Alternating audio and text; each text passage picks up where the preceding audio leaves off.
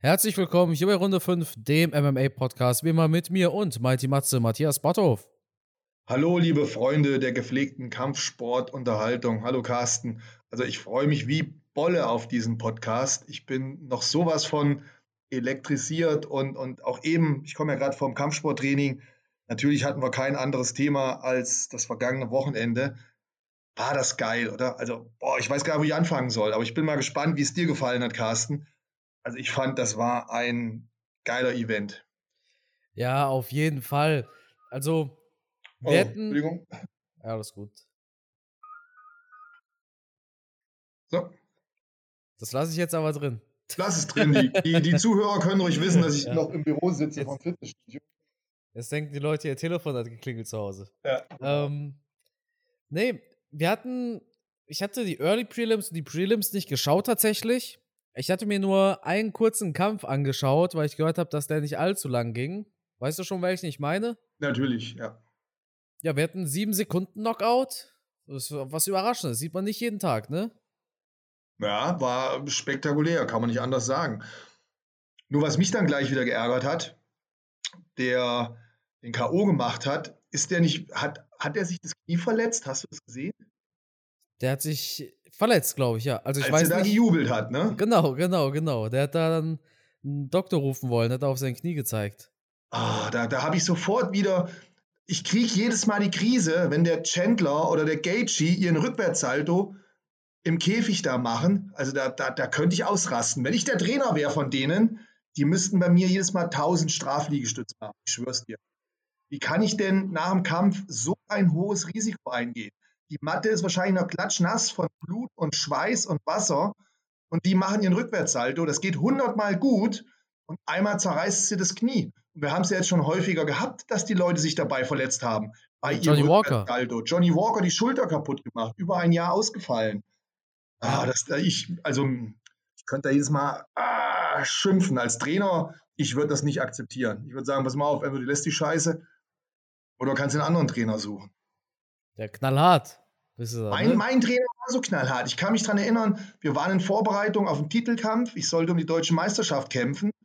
Und wir haben ganz viel trainiert. Es waren noch vier, fünf Wochen bis zum Wettkampf. Es war im Winter. Dann bin ich Skifahren gegangen. Und dann komme ich abends ins Training und erzähle dem, dass ich Skifahren war. Junge, dass da nicht eine Bombe eingeschlagen hat. Was hat der mich gefaltet? Das Echt? kannst du, ja, aber frag nicht nach Sonnenschein. Ich habe nach diesem Tag bin ich nie wieder Ski gefahren. Ja, bist du habe traumatisiert danach meine gewesen. Skier verkauft. Ohne Scheiß. Ja, krass. Aber Der wahrscheinlich so- auch so oldschool, ne? Natürlich oldschool. Mein Trainer ist absolut oldschool. Übrigens, heute Abend treffe ich mich mit dem. Ähm, wir machen heute Abend zusammen Cardio-Training und gucken Fußball. Also wir haben seit über 40 Jahren haben wir eine, eine Freundschaft und ähm, natürlich noch mehr über die Freundschaft hinaus als Trainer und Schüler. Und der war damals mega streng, also total, ganz alte Schule. Er hat auch noch bei Asiaten gelernt, bei so Großmeistern. Und ähm, er hat null Verständnis dafür gehabt, dass ich in der Vorbereitung war auf eine deutsche Meisterschaft und bin dann Skifahren gegangen. Das ist ja eigentlich ganz cool, weil so lernt man ja Disziplin, ne? Nicht so, nicht so Larifari, so, ah, Matthias, beim nächsten Mal aber bitte nicht, ne? Sondern wenn er da knallhart reinkommt, dann machst du es auch nicht. Knallhart. Ich habe dann sofort aufgehört, aufgehört mit Skifahren. Das war so ein Ding, was sich bei mir eingeprägt hat. Genauso wie ich angefangen habe, Gewichte zu heben. Und dann kam er zu mir und hat mich eingestampft. Willst du gut aussehen oder willst du gut kämpfen? Pumpst du für die Weiber oder was? Und da hat er mich gefaltet. Das kannst du dir nicht vorstellen. Das war noch. Puh, Aber, aber am Ende hast du dich ja trotzdem fürs Bodybuilding entschieden, ne? Ja, aber viel, viel später. Da war ich schon 32. ne? Mit 32 erst? Ja, 32 erst. Ich habe sehr, sehr spät angefangen mit Bodybuilding. Ich habe mit 30 rum, Anfang 30 habe ich noch äh, meine Wettkämpfe gemacht im Kampfsport. Ich Boah. bin mit, mit Anfang 30, ich war 30 oder 31, ähm, habe ich noch in, äh, in den USA die US Open im Amateur-Kickboxen gewonnen. Ja, das wusste ich ja gar nicht. Mhm. Da, bist, da hast du aber einen kompletten Durchstart im Bodybuilding dann, ne? Also es ging dann sehr schnell, Ja. oder? Ja, nach dem, nach dem Titelgewinn in den USA, ich war vorher war ich schon Europameister und hatte auch schon gute Platzierungen auf Weltmeisterschaften. Wie gesagt, alles im Amateurbereich. Und ähm, Dann bin ich rüber in die USA, habe da Wettkämpfe gemacht und habe dann tatsächlich diese internationalen amerikanischen Meisterschaften gewonnen im Kickboxen. Das war damals in ähm, Orlando im, im, Disney World. Im Disney World haben die so ein riesen Sportcenter und da waren die amerikanischen Meisterschaften. Ja, ja, spannend. Hast du, hast du dich eigentlich mal geärgert, dass du quasi zu spät mit oder sehr spät mit Bodybuilding angefangen hast? Oder sagst du, du würdest es genauso nochmal machen? Ah, ganz schwierig zu sagen. Mein Herz hängt halt zuallererst am Kampfsport. Ja. Und ich habe mich natürlich in den letzten Jahren dann auch geärgert, dass zu der Zeit, als ich Kampfsport gemacht habe, es noch kein MMA gab. Das, war unpopulär. Das gab es in Deutschland noch nicht. Bei uns wurde dann die Diskussion immer, immer angestachelt, wer ist der bessere Kampfsportler? Ist es der Karatekämpfer, der Kickboxer, der Taekwondo-Kämpfer oder ist es vielleicht doch der WT-Mann? Hat man sich getroffen heimlich und hat sich irgendwo geprügelt auf irgendwelchen Hinterhöfen, um zu gucken, wer, wer der bessere Kämpfer ist. Ich habe dann auch solche Kämpfe gemacht. Ich habe gegen Judokas gekämpft, gegen Ringer und also eigentlich ähm, ja, Straßenkampf, aber mit, mit MMA-Hintergrund, also um rauszufinden, was das bessere Trainingssystem, was das bessere Kampfsystem. Aber UFC war ja da noch in der Geburtsstunde. Ja, spannend. Das, das, das waren ja quasi die, die ersten MMA-Fights, wenn man es so sehen will. So ungefähr. Und wer sich daran zurückerinnert, schaut man sich die, die ersten Veranstaltungen der UFC an, dann sieht man ja, dass da noch verschiedene Stilrichtungen gegeneinander angetreten sind. Da war ja kein Kämpfer, der irgendwie alles konnte, sondern man hat genau gesehen, der macht Kickboxen, der macht Karate, der macht Ringen. Die hatten auch ihre unterschiedliche Kleidung noch an. Also ganz interessant eigentlich von Kämpfen her. Und das war doch damals für mich als junger Mensch das Faszinierende zu sehen, wie kämpft der Karatekämpfer gegen den Judoka, wie kämpft der Boxer gegen den Ringer. Ich fand das so spannend. Ich war so, so gefesselt vom Fernseher. Du kannst dir das nicht vorstellen, Carsten. Das, das war für mich, äh, ich kann es nicht in Worte fassen. Also für mich war es das Allergrößte, dass dann sowas ins Leben gerufen wurde, wo man die Kampfsportarten miteinander verglichen hat. Und es war für mich auch wahnsinnig interessant, dann zu sehen, wie sich das über die Jahre weiterentwickelt hat. Und schaut man jetzt in den Kampfsport, in das MMA, und jetzt können wir die Brücke schlagen zu den aktuellen Kämpfen, zu jemand wie Damien Maya, das ist ja eine aussterbende Rasse. Also Rasse darf man nicht mehr sagen, weiß ich, aber das ist ja eine aussterbende Art von Kämpfer. Diese Kämpfer, die auf eine Sache spezialisiert sind, die gibt es ja nach und nach gar nicht mehr. Die Kämpfer werden immer naja. komplexer von ihren Möglichkeiten her und die Top-Leute können mittlerweile alles. Wenn man die neuen Champions sich anguckt, klar, sie kommen aus diversen Sportarten, aber sie werden immer breiter aufgestellt und sie können immer mehr. Und so jemand wie Damian Mayer, der wirklich nur Spezialist ist am Boden und sich über die Jahre nicht weiterentwickelt hat, ich glaube, so Typen werden nach und nach immer weniger. Wer mittlerweile bei der UFC weit nach vorne kommen will, muss wirklich alles beherrschen. Ja, das stimmt. Damien Mayer ist sehr einseitig, wie du gesagt hast. Und genauso war dieser Kampf auch mega einseitig. Mhm. Ich denke, es gibt nur ganz wenige Ausnahmen, die wirklich diese One-Trick-Ponys sind. Ja. Khabib zum Beispiel. Wobei ah, Khabib ah, Moment, Moment, Moment, Moment. Doch, also ich denke, ja, okay, Khabib war jetzt auch im Putt gegen Corner gar nicht mal schlecht ausgesehen im Stand, hat ihm Knockdown genau. verpasst. Genau. Ähm, gegen Gaethje ist er im Stand geblieben, die erste Runde. Auch super gemacht. Und ich habe mir ja auch Trainingsaufnahmen von Khabib angeschaut der war gar nicht so schlecht im Stand. Ich finde, der ist komplett unterschätzt im Stand. Jein. Wenn, wenn, ich, wenn ich höre, was für eine Art Kämpfer ist Khabib, dann denke ich ja nicht, boah, das ist ja dieser klasse Striker, sondern klar, er ist dieser starke Ringer. Und ja, jeder würde, Kämpfer wird natürlich nach wie vor seine, seine, seine, seine Lieblingssachen haben. Aber man merkt immer wieder, dass Kämpfer in verschiedenen Positionen einfach unterschätzt werden. Gilbert Burns zum Beispiel ist auch so ein Typ, den man lange auf seinen, seinen Bodenkampf reduziert hat, auf seinen BJJ, und dann auf einmal knockt er die Leute aus. Charles ja. Oliveira. Charles Oliveira ist im Stand gut, ist am Boden gut. Der knockt einen Chandler aus. Das gibt's doch nicht. Also man merkt ja. schon, die Top-Kämpfer entwickeln sich wirklich weiter und wenn wir zum letzten Event kommen, Israel Adesanya hat auch eine gute Leistung im Ringen gezeigt, vor allem in der Defense. Ne? Ja, dazu kommen wir später. Aber ich denke, ein Kämpfer, der ganz gut diese Entwicklung beschreibt, vom eindimensionalen Kämpfer zu einem Allrounder, ich denke, das beste Beispiel ist wahrscheinlich sogar Usman. Also Super Usman. Super eine, Beispiel, ja. Eine ganz lange Zeit, nur der Ringer, manchmal auch langweilige Kämpfe. Ich meine, der Fight gegen Woodley war spektakulär in der Hinsicht, dass er Woodley im Ring deklassiert hat. Mhm. Aber es war kein spannender Fight, wenn man jetzt actiongeladener Fan ist. Naja, und dann, dann knockt er auf einmal Gilbert Burns aus, dann knockt er Masvidal aus. Brutal. Spektakulär, Usman, spektakulär. genau. Usman ist jetzt ein richtig vollkommener Fighter. Ja. Und das war er vorher nicht. Usman hat diese, diese Transition ja. geschafft. Die hat Damien Meyer nie geschafft. Damien Meyer gehört noch zu dieser Garde an UFC-Fightern, die sich auf diese eine Sache spezialisiert haben. Aber er hat einfach diese Entwicklung verpasst und das ist nun mal am Ende des Tages sein Ende in der UFC, denn wer nicht mit der Zeit geht, der geht mit der Zeit. Und ja, ja, die neuen Leute, die nachkommen, klar. sind einfach überall gut. Genau. Genau.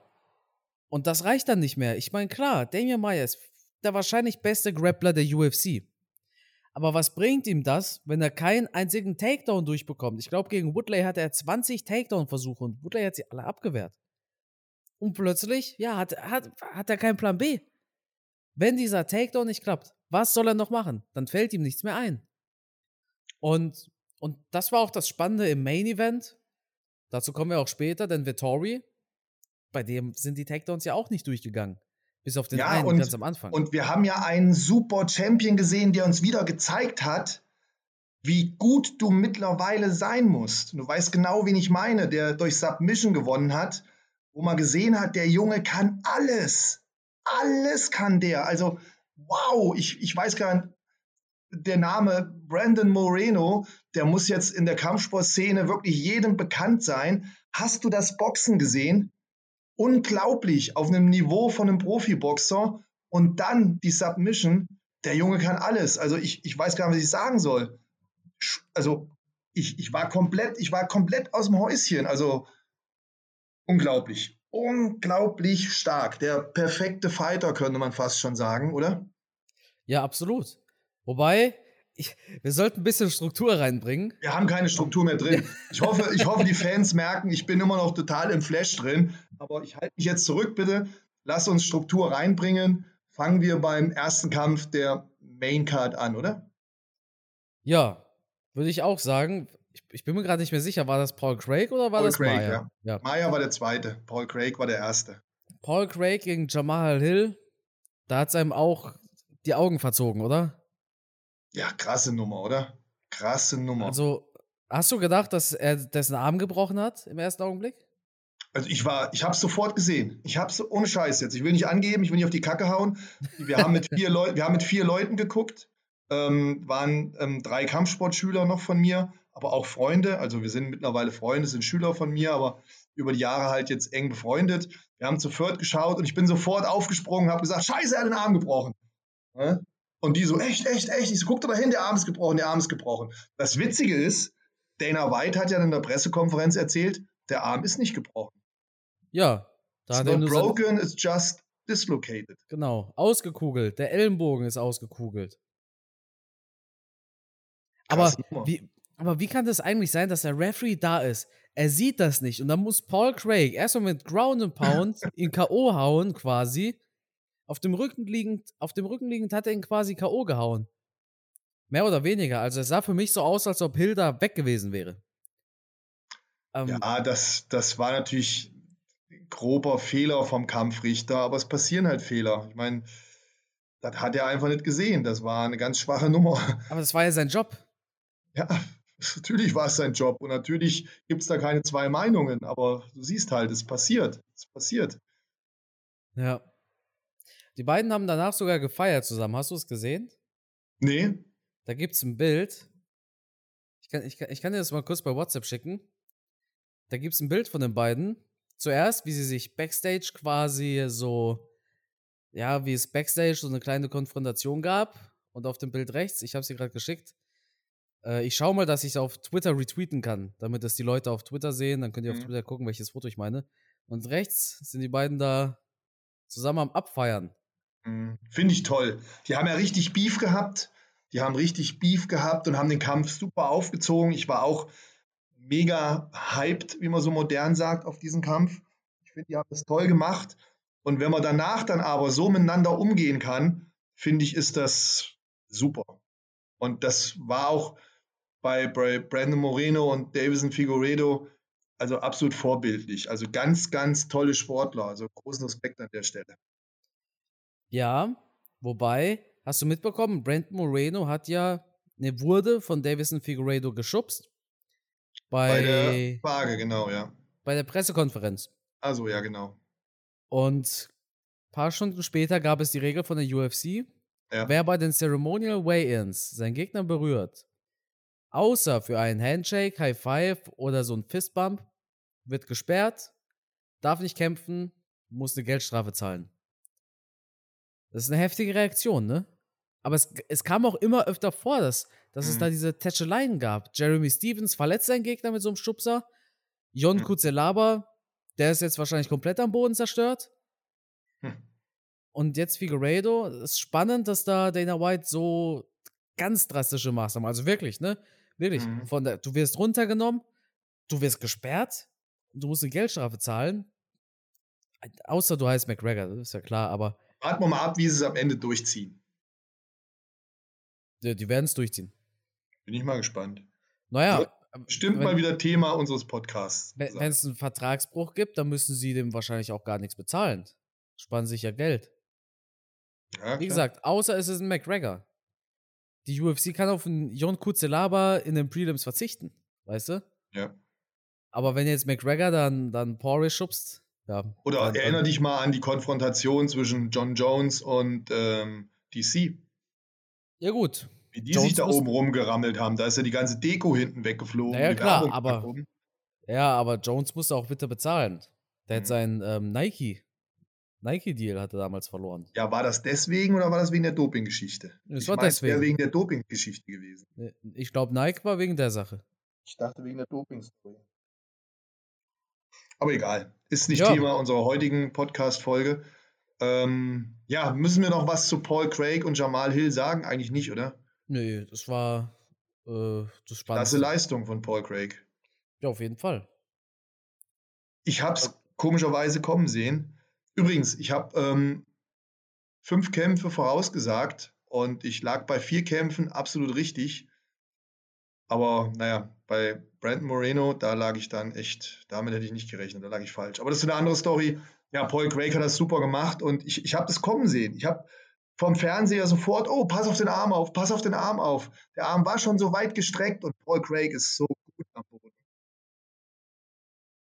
War auch nicht seine erste Submission, glaube ich. Nee, der ist richtig gut am Boden. Ja, ja. Ganz gefährlich am Boden. Ja, wer auch eigentlich ganz gefährlich am Boden ist, ist Damien Meyer. Aber, ja, das war wohl nichts in dem Fight, ne? Wir ja, hatten es ja gerade. Eindimensional. Ja, war ein relativ langweiliger Fight. Belal Muhammad hat halt das gemacht, was man machen muss gegen Damien Maya. Ja, mehr gibt es dazu auch nicht zu sagen, glaube ich. Dann Auf Distanz halten, verteidigen, ähm, gezielt ein paar Treffer landen und aufpassen, dass man halt nicht zu Boden geht. Und dann gewinnt man den Kampf. Ja, man gewinnt den Kampf, aber man gewinnt halt nicht Performance of the Night damit. Ist, glaube ich, aber gegen Damien Maya schwer zu schaffen, Performance of the Night. Ja. Weil du musst so einen Kampf erstmal gewinnen. Wenn du da was Spektakuläres machen willst, kann der Schuss halt auch schnell nach hinten losgehen. Und die Kämpfer scheinen schon viel Respekt vor Maya zu haben und versuchen halt den Kampf sehr kontrolliert zu schaffen. Also ja klar, weil da wenig Risiken ein. Ne? So ein ganz kleiner Fehler kann den schon den Sieg kosten, klar. Ja. Ja, dann kommen wir mal zum ersten Fünf-Runden-Fight des Abends. Nate oh, Diaz yeah. gegen Leon Edwards. Ja, ich bin mir sicher, über eine Szene in diesem Kampf werden wir noch ganz genau sprechen. Aber ansonsten, ich habe mich tatsächlich am Anfang ein bisschen über Nate Diaz aufgeregt in dem Kampf. Echt? Warum? Na, immer dieses, dieses, dieses, ah, dieses, ich nenne es immer Taunten. Ich kenne es so als, als Taunten, dieses, das, was sein Bruder auch immer gemacht hat, gegen Anderson Silva zum Beispiel. Ne, dieses Witzeln im Käfig. Mhm, aber das ist halt seine Art. Es ist jetzt nichts Neues gewesen, oder?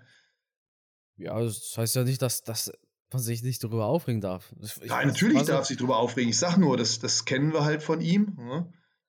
Ähm, gut, ja. dass dich das aufregt, verständlicherweise. Mich nervt es manchmal auch, aber man ist es halt gewohnt bei Nate Diaz. Der ist ein bisschen wie so ein Kevin Holland, aber fand ich. Ja, spektakulär, aber zu sehen und zu hören, was der für eine riesen Fanbase hat, ne? wie die Leute ihn Boah, gefeiert brutal. haben und wie die einen Leon Edwards ausgebucht haben. Jetzt, gut, jetzt hat Leon Edwards natürlich Nachteile. Zum einen, er ist Engländer. Dann kämpft er gegen Nate Diaz, der halt absoluter Fanliebling ist. Äh, da ist, ist wir haben, ja manchmal leid getan, dass er ausgebucht wurde, obwohl er eigentlich nichts falsch gemacht hat. Leon Edwards ist einfach. Ist schon hart ich finde, Leon Edwards ist der unscheinbarste Top-3-Kämpfer der gesamten UFC. Also kein Top-3-Kämpfer der UFC ist so unscheinbar wie Leon Edwards. Der ist so, er ist da, er ist in der Top 3, aber er ist so unscheinbar einfach, so ein, ich weiß nicht. Ja, ich verstehe, was du meinst. Ich sehe das genauso. Ich habe den auch immer so ein bisschen unterm Radar laufen lassen. Ich habe den nie so richtig auf dem Schirm gehabt. Klar wusste ich, dass es ihn gibt, aber ich konnte noch nie so richtig einschätzen, wie gut er wirklich ist. Ich finde, er hat einen super Fight gemacht. Er hat Nate Diaz alle Runden unter Kontrolle gehabt. Ähm, er hat auch Bilderbuch sauber gekämpft. Also eine tolle Technik, ein tolles Auge, sehr präzise. Phasenweise hatte ich das Gefühl, dass Nate Diaz überhaupt nichts einfällt, was er gegen Leon Edwards ausrichten kann. Leon Edwards war ähm, kontrolliert, aber auch kreativ. Ja, wenn man die Fußfeger sich anschaut, wenn man die Low Kicks sich anschaut, die Boxkombinationen. Also es war insgesamt ein super Fight von ihm, was echt Freude gemacht hat. Das Einzige, wo ich jetzt mir nicht sicher bin, ist, hat er das Kinn, um gegen einen Kamaro Usman wirklich zu bestehen? Da, da mache ich mir ein bisschen Sorgen. Und hat er die Kraft? die Kraft, um gegen einen Kamaru Usman zu bestehen. Weil Kamaru Usman ist halt so unheimlich kräftig und so powerful. Hm. Ich ja, glaube, Leon Edwards nee. hat keine Chance gegen Usman. Nee, gar nicht. Weder auf dem Boden noch im Stand. Usman, also ganz ehrlich, ich bin ja eigentlich ein großer Fan von Kobe Covington. Ja. Aber lange Zeit in meinen Augen das beste UFC-Weltergewicht. Aber ich habe jetzt Usman gegen Burns gesehen, ich habe Usman gegen Masvidal gesehen. Usman wird Covington noch viel dominanter besiegen beim zweiten Mal als beim ersten Mal. Und mhm. Leon Edwards schon zweimal. Ja. Ich, also wo, wo soll Leon Edwards besser ja. sein als Usman? Ja. Weder bei der Ausdauer ähm, noch auf dem Boden und mittlerweile auch nicht im Stand. Ich sehe Usman in allen Aspekten besser. Plus ist Edwards einfach, wie gesagt, so unscheinbar, so relativ ja. langweilig. Nee, also ähm, Na, langweilig vielleicht nicht das richtige Wort. Vielleicht fehlt ihm so die, die nötige Aggressivität. Nee, ich finde, ihm fehlt Charakter. Hm. Er, ist, er ist kein Charakter. Er ist, ne, du hast diese Charaktere. Halt ein stiller Typ. Hm? ja, aber so einfach so, so der, der, der Junge auf dem Pausenhof, der, der allein an der Tischtennisplatte steht. Weißt du, den, den, mhm. den, den merkst du nicht. So, der, der redet mit. Ich weiß, es ist so schwer zu erklären. Aber es gibt diese Charaktere in der UFC. Sean O'Malley, Nate Diaz, Conor McGregor, Max Holloway. Das sind natürlich ganz andere Typen. Das sind natürlich ganz andere Typen. Colby Covington und wie sie alle heißen. Ja. Das ist natürlich alles. Ja, Leon Edwards ist mehr so ein, so ein Stephen Thompson-Typ. Nicht mal. Stephen Thompson hat auch Charakter. als, als der, der netteste Fighter der UFC. Ne, aber Edwards ist einfach so. Ich weiß, was du meinst. Leon Edwards muss einfach, auch ich weiß jetzt auch nicht, wie er das machen kann. Wenn er richtig Geld verdienen will, muss er einfach mehr, mehr Individualität und mehr Charakter ausprägen, oder? Ich meine, denk an die Pressekonferenz. Über jeden Kämpfer auf dieser Pressekonferenz hat man geredet. Aber bei den Highlights kam Ja. es vor, als ob Edwards gar, gar nicht dabei gewesen ist. Ja, es ist ein bisschen schade, wobei er wirklich einen guten Kampf gemacht hat, das muss man schon Ja, sagen. ganz klar. Gar keine Frage. Und es ist auch wieder genau so gekommen, wie ich gesagt habe. Ich habe von Anfang an gesagt, Nate Diaz wird wieder bluten wie ein Schwein. Und genau so war es. Es war wieder so ein typischer Diaz-Kampf. Der sah wieder aus, als wäre er gegen den Güterzug gelaufen. Also die Ja. Verletzung, die Haut reißt immer so schnell auf bei ihm. Krass. Was hast du in der fünften Runde gedacht, in der letzten Minute? Boah, brutal. Brutal. Mich hat ja nichts mehr auf dem Sofa gehalten. Ich, ich habe ja gedacht, ich drehe durch. Ich habe gebrüllt. Ich habe gebrüllt. Ich glaube, der Diaz hat mich gehört. Der Diaz hat mich gehört in Arizona. Ja, aber wie er ihn da anklingelt und dann, und dann feiert er sich erstmal dafür ab, anstatt dass er hinterhergeht. Keine Ahnung. Kann ich nicht verstehen, aber das ist halt Diaz. Das ist Diaz. Das ist einmalig. Da, deswegen lieben ihn die Leute, weil er so ist, wie er ist. Und kein Mensch der Welt würde uns wahrscheinlich erklären können, ha, hat er das nicht gesehen? Das ist meine Frage. Ich habe gedacht, sieht er das nicht? Ich habe gebrüllt. Siehst du das nicht, Junge? Siehst du das nicht? Setz nach, setz nach.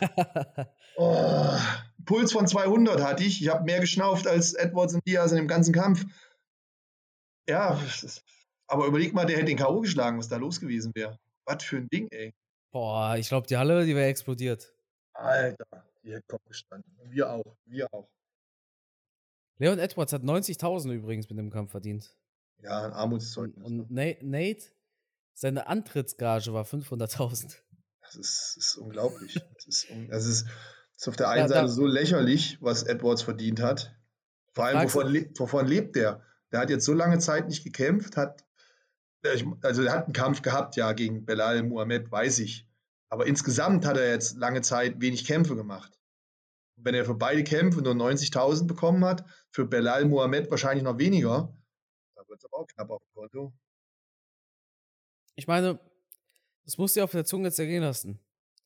Du hörst, der eine bekommt als Antrittsgage 90.000, der andere bekommt als Antrittsgage 500.000. Einer ist der Drittplatzierte in der Gewichtsklasse, der andere ist gar nicht. Drittbeste der Welt, Leute. genau. Der drittbeste der Welt. Genau. Der andere ist gar nicht mal in der Rangliste. Und dann hörst du, einen zurecht. und dann hörst du, dass der, der nicht in der Rangliste ist, der mit den 500.000 ist. Krass. ist- ist wahrscheinlich noch ein Vertrag von. Also ich kann mir vorstellen, dass Diaz so einen Multifight-Vertrag damals abgeschlossen hat, nach dem ersten Sieg gegen McGregor. Ja. Und das sind jetzt halt die Kämpfe, die er noch macht. Also ich kann mir nicht vorstellen, dass die UFC ihm gerne diese 500.000 bezahlt. Auf der anderen Seite, die Leute wollen ihn sehen. Wir haben es wieder gesehen, was er für eine Fanbase Ja. hat. Diaz ist Krank. jetzt schon Legende. Kannst du sagen, was du willst. Also selbst, ganz ehrlich, selbst wenn McGregor gegen Poirier verliert, McGregor gegen Diaz 3, das, also, ey, die Leute, die sind ja richtig abgegangen auf Nate Diaz. Ja. Der größte Publikumsliebling an dem Abend. Ja, definitiv. den, den könntest du gegen. Ich, den könntest du gegen den Hausmeister kämpfen lassen und die Leute würden ihn abfeiern bis zum geht nicht mehr. Die Frage an Ab- dich, Carsten. Warum, warum lieben die Leute so einen Typen? Weil er authentisch ist. Hm? Einfach weil er, weil er wirklich authentisch ist und er kommt nicht so fake rüber. Wie in Kobe Covington zum Beispiel.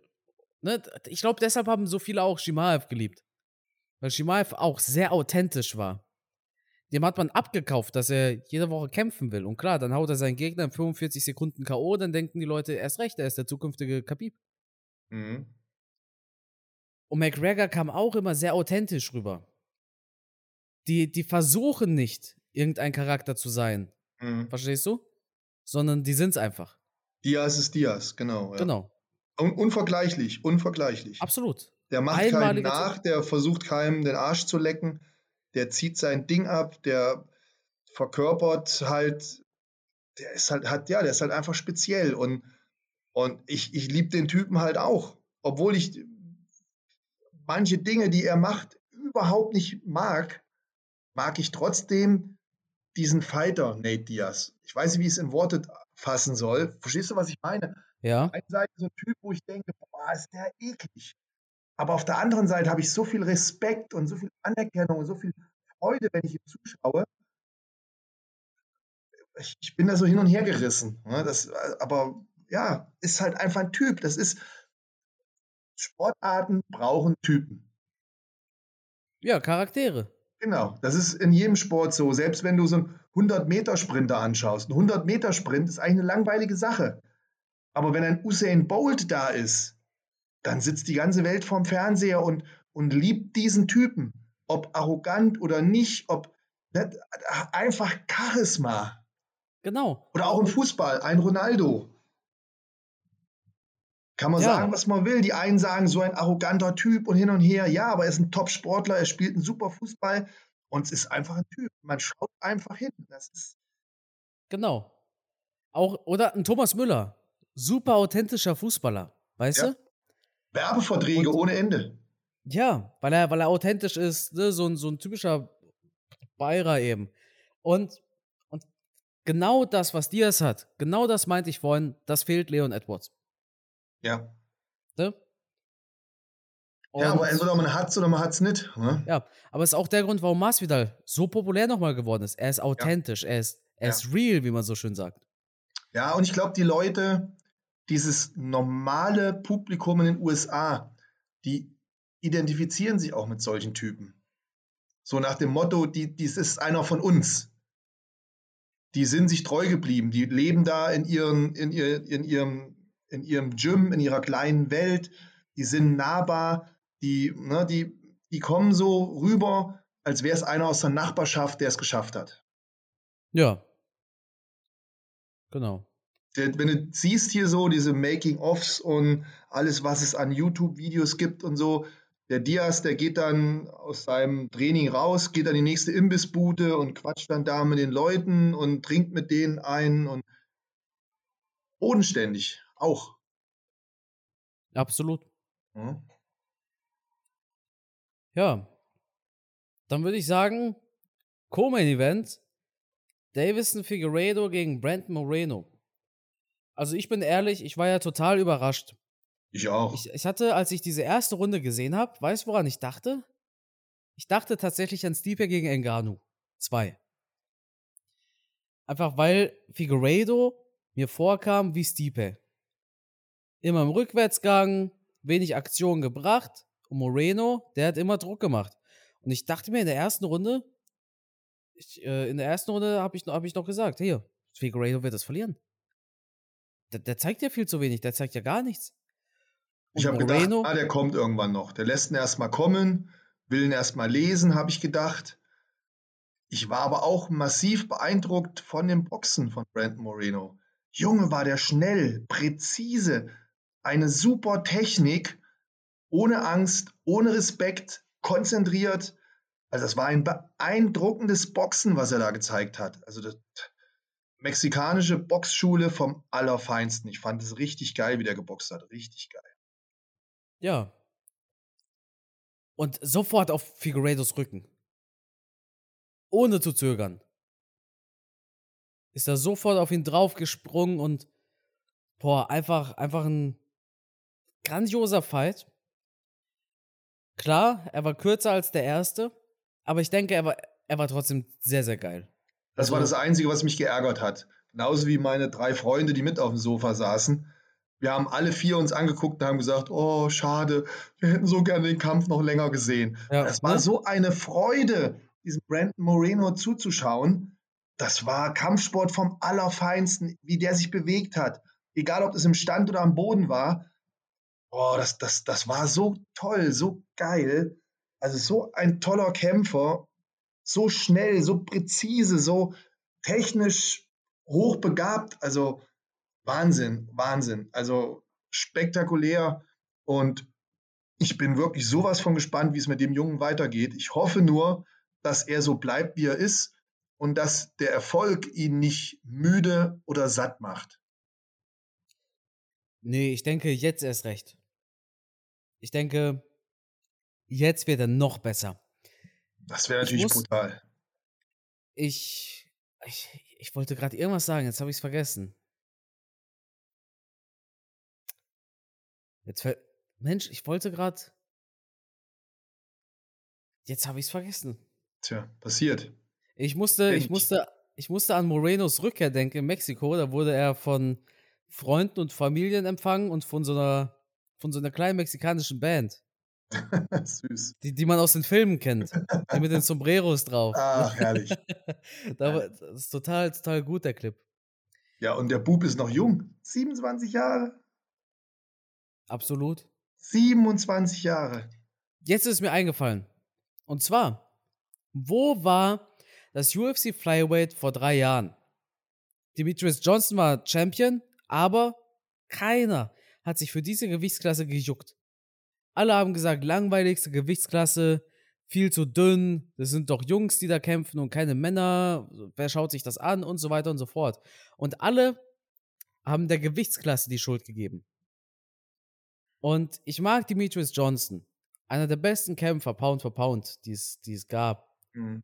Aber seitdem er weg ist, hatten wir ähm, wirklich brutal gute Fights. Figueiredo hat immer abgeliefert, Moreno hat jetzt abgeliefert und wieder einmal war ein Flyweight-Titelkampf einer der geilsten Kämpfe des Abends. Wieder einmal, das war schon beim letzten Fight von Figueiredo so und beim vorletzten Fight von Figueiredo. Ne? Dieses, dieses Image vom Flyweight, dass es langweilig ist und dass es sich gar nicht lohnt, es anzugucken, ist weg, seitdem Demetrius Johnson weg ist. Ist dir das aufgefallen? Ja, weiß ich jetzt nicht, ob es an äh, Mighty Mouse liegt oder ob das jetzt einfach Zufall war. Ich weiß nur, dass ich ein absoluter Brandon Moreno-Fan bin, ab sofort. Und der Typ hat für mich Qualitäten, um ein Pound for Pound bester Kämpfer der Welt zu werden. Ui. Doch, ey. Ja, ich, ich, ich sage ja nicht, dass es ist, aber der Junge ist 27 und wenn der sich noch weiterentwickelt, dann möchte ich den gerne auch nochmal eine Gewichtsklasse höher sehen. Ich möchte ihn einfach gegen weitere Top-Leute sehen, weil ich ihn einfach so gut finde. Ich finde ihn technisch, ich finde den, ich den Hammer. Das Boxen, die Bewegungen, die er macht, auch am Boden, wie präzise der arbeitet, wie konzentriert. Also mal ganz von abgesehen, dass er mega sympathisch ist. Ich finde, der kommt mega sympathisch rüber. Ja. Ich finde den einfach klasse. Und ich meine, schaut man sich an, wie er sich entwickelt hat jetzt in der Vergangenheit, und was er jetzt abgeliefert hat in zwei Kämpfen, dann bin ich der Meinung, dass technisch gesehen er Pound for Pound einer der besten Kämpfer der Welt werden kann. Warten mal noch zwei, drei Jahre ab. Der ist 27. Ich hoffe halt, dass er jetzt noch gute Kämpfe bekommt und dass er vielleicht irgendwann mal den Schritt wagt, eine Gewichtsklasse höher noch geht. Vielleicht sind es jetzt auch zu viele Vorschusslorbeeren, aber ich bin im Moment so geflasht von dem Typen und ich freue mich jetzt schon auf seinen nächsten Kampf. Ich finde ihn einfach super. Wobei ich dazu sagen muss, dass ich Davison Figueiredo auch für einen super Fighter halte, der für mich auch ja. alles kann. Und da bin ich mal gespannt, wie der zurückkommt. Ich glaube nicht, dass das das letzte war, was wir von ihm gesehen haben. Vielleicht hat er einen schlechten Tag gehabt. Vielleicht war der Weightcut einfach zu hart. Vielleicht wäre es für Davison Figueiredo besser, eine Gewichtsklasse hochzugehen. Aber auf alle Fälle ist es auch ein brachial guter Kämpfer, wo ich mich auch schon darauf freue, noch mehr von ihm zu sehen. Ich finde die beiden einfach super. Weißt du, welchen Kampf ich gerne sehen würde? Haus raus. Figueiredo gegen Garbrandt. Bantamweight. Wow. Wenn du mal überlegst, eigentlich wollte Garbrandt ja runter ins Fliegengewicht. Aber dann war Figueiredo gegen Moreno so gut, dass es ein Rematch gab. Jetzt will Figueiredo eventuell hoch in das Bantamgewicht. Garbrandt hat eine Niederlage hinter sich. Boah, das wäre ein richtig geiler Fight. Spektakuläres Ding, ja. Darf nur nicht auf den Boden gehen. Ja. So, ja, würde ich sagen, kommen wir zum Main Event. Israel Adesanya gegen Marvin Vettori. Boah, gab es da für dich eine Überraschung? Nein. Nein, der ja. Kampf ist genauso gekommen, wie ich ihn erwartet habe.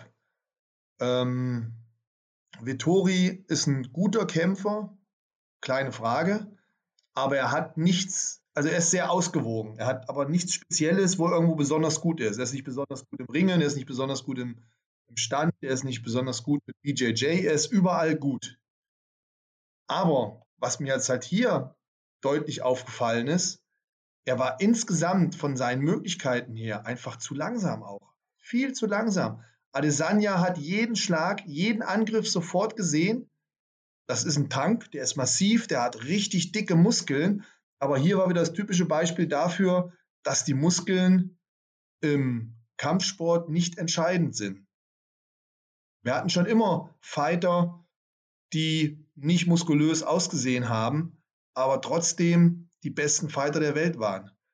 Zum Beispiel Anderson Silva oder auch in Dan- DC. Ne? Daniel Com, ja, genau, absolut. Also wir Derek haben da, Lewis, Derek Lewis, also wir haben da immer wieder viele Typen. Roy Nelson.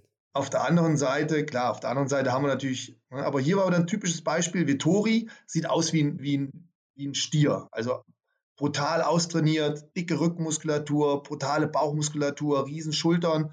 Aber das ganze Aussehen nutzt dir nichts, wenn dein Gegenüber einfach schneller ist, das bessere Auge hat, präziser schlägt.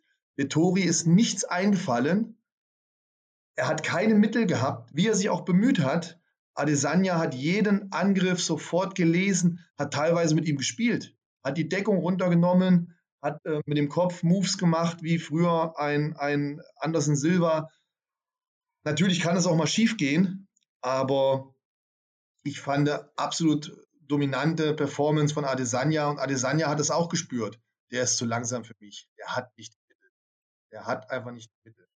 Und Ja. ähm, dementsprechend hat er den halt auch alt aussehen lassen. Vittori ist halt ein Stier, den knockst du halt auch nicht so einfach aus. Er hat auch eine gute Deckung gehabt. Deswegen konnte Adesanya das auch nicht früher beenden. Aber ich hatte auch nie das Gefühl, dass Adesanya in Gefahr ist. Ja.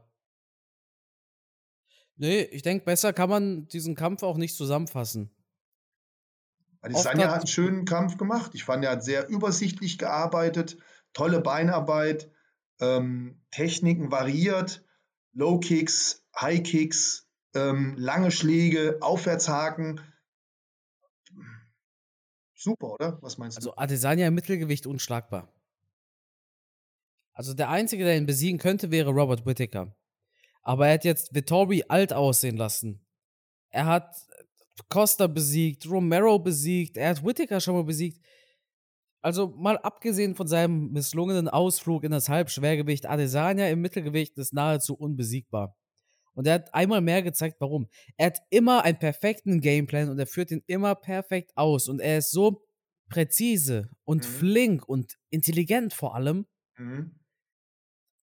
Also einer der Kämpfer mit dem höchsten Fight-IQ in der UFC. Mhm.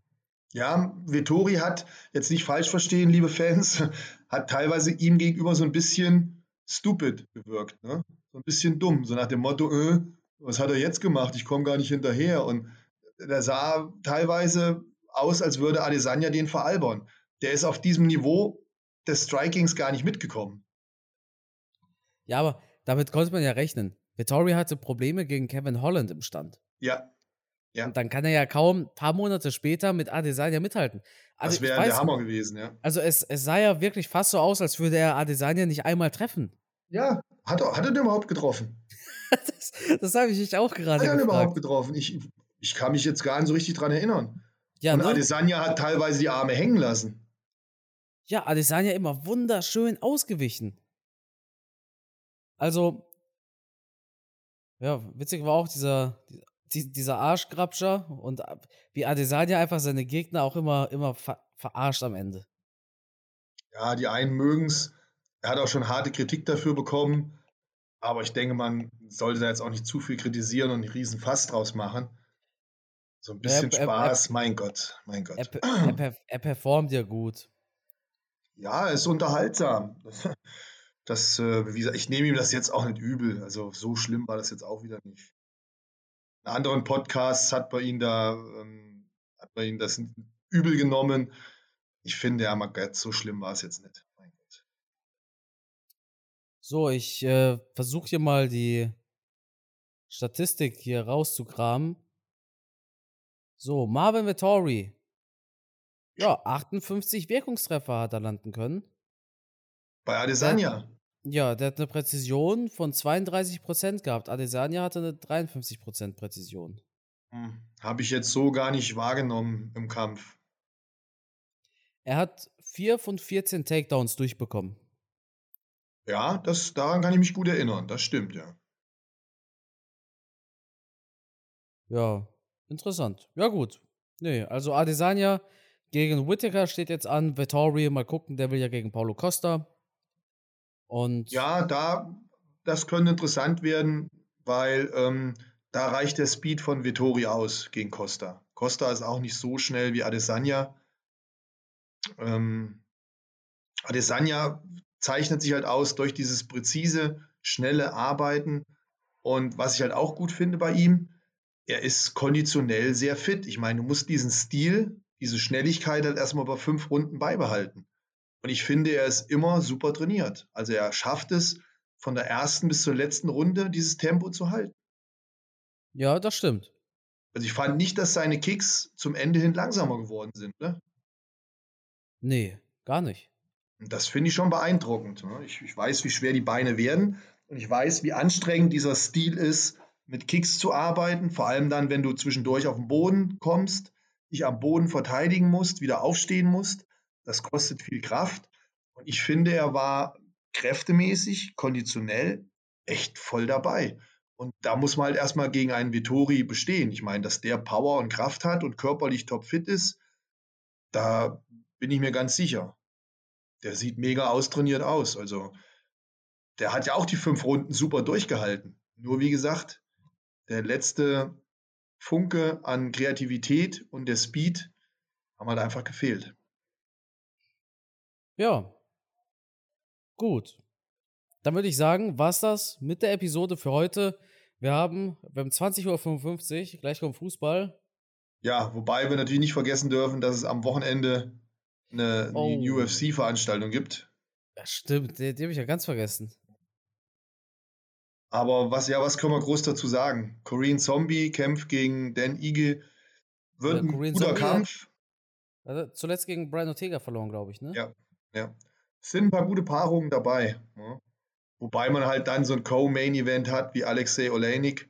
Ja, mein Gott, das ist halt so ein bisschen Seniorentreffen. Ne? Dass der auch noch da ist, ey. Ja. Marlon Vera kämpft. Ne? Oder Marlon Vera, wie auch immer sich der Name Ja. ausspricht. Ist auch ja, interessanter Kämpfer, aber kommt dann auch mit einer Niederlage. Dann haben wir äh, äh, Diego Lima, der wieder einen Kampf macht gegen Matt Brown, der anscheinend auch nicht tot zu kriegen ist. Der müsste jetzt, glaube ich, auch schon 100 sein. Der Matt Ja, Brown, der macht natürlich immer spektakuläre Kämpfe, die 40 ist er. Entweder geht er spektakulär K.O. oder er schlägt jemanden K.O. Aber Matt Brown-Kämpfe sind immer spannend. Und gegen Lima wird das mit Sicherheit auch ein geiler Kampf im Stand. Da bin ich mir sicher.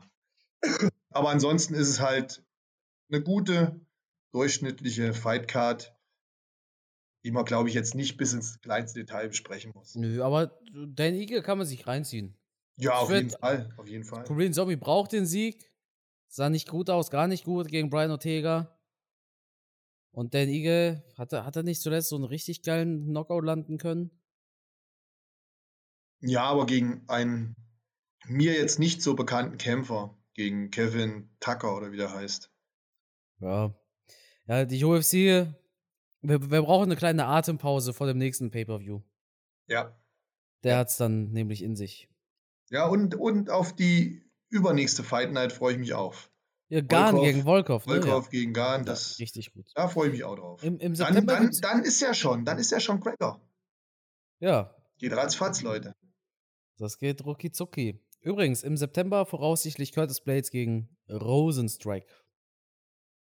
Mhm, mhm. Ja, so viel dazu. Das war's mit der aktuellen Episode. Matthias, was ist deine Prognose jetzt hier für Fußball? Unentschieden. Echt? Hm. Ich sag 2-0 Deutschland. Okay. Mystic, Kampfgeist-Prognose. Dementsprechend gönne ich Frankreich die drei Punkte. Immer todsicher, die Prognosen Ja. vom Carsten. Diesmal habe ich mich geärgert, dass ich nicht um Geld gewettet habe, weil ich habe wirklich von, von fünf Kämpfen habe ich vier genau vorausgesagt.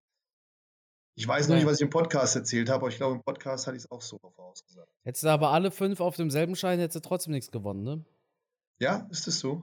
Ja, ja, klar. Du, also, du hättest natürlich alle fünf Kämpfe einzeln wetten können, Mhm. aber wenn du alle fünf Kämpfe auf einem Schein hast und äh, ein Tipp falsch liegt, dann kriegst du gar nichts. Außer ja. du, du bezahlst aus vorher, du verkaufst den Schein. Also, was du natürlich machen kannst, ist, äh, du gewinnst äh, vier Tipps und gerade das Main Event liegt falsch, dann hättest du es vorher theoretisch verkaufen können, aber mhm. wenn du mhm. jetzt fünf Tipps hast und äh, gerade der erste Fight der Main Card, da liegst du falsch, dann, dann brauchst du auf die anderen Kämpfe gar nicht mehr gespannt sein. Also cool. doch, aber nicht, nicht was dein Wettschein angeht. Nicht, dass ja, ich Erfahrung bei Moreno, damit Bei Moreno lag ich total falsch. Ja. War, ich war mir eigentlich sicher, dass Davison Figueredo gewinnt. Aber da lag ich komplett falsch. Aber, Aber das macht ja aus. Einfach nicht euer Geld verwetten. Eben. Dann. Mach ja. Gut, ja, super. Ja, da war es das mit der Episode. Matze, Schlusswort. Du weißt ja, wie es ist. Das gehört dir. Kurz und bündig. Wir haben schon 9 Uhr zu dem Zeitpunkt, wo wir es gerade aufnehmen. Ich wünsche euch noch eine wunderschöne Woche. Bleibt gesund und Carsten und ich, wir freuen uns natürlich darauf, wenn ihr das nächste Mal wieder einschaltet. Und natürlich hoffe ich auch, dass der Podcast euch heute gefallen hat. Ihr wisst, wir arbeiten immer ohne Drehbuch. Wir reden so, wie uns der Schnabel gewachsen ist. Und das soll euch natürlich auch gefallen. Bis zum nächsten Mal. Ciao.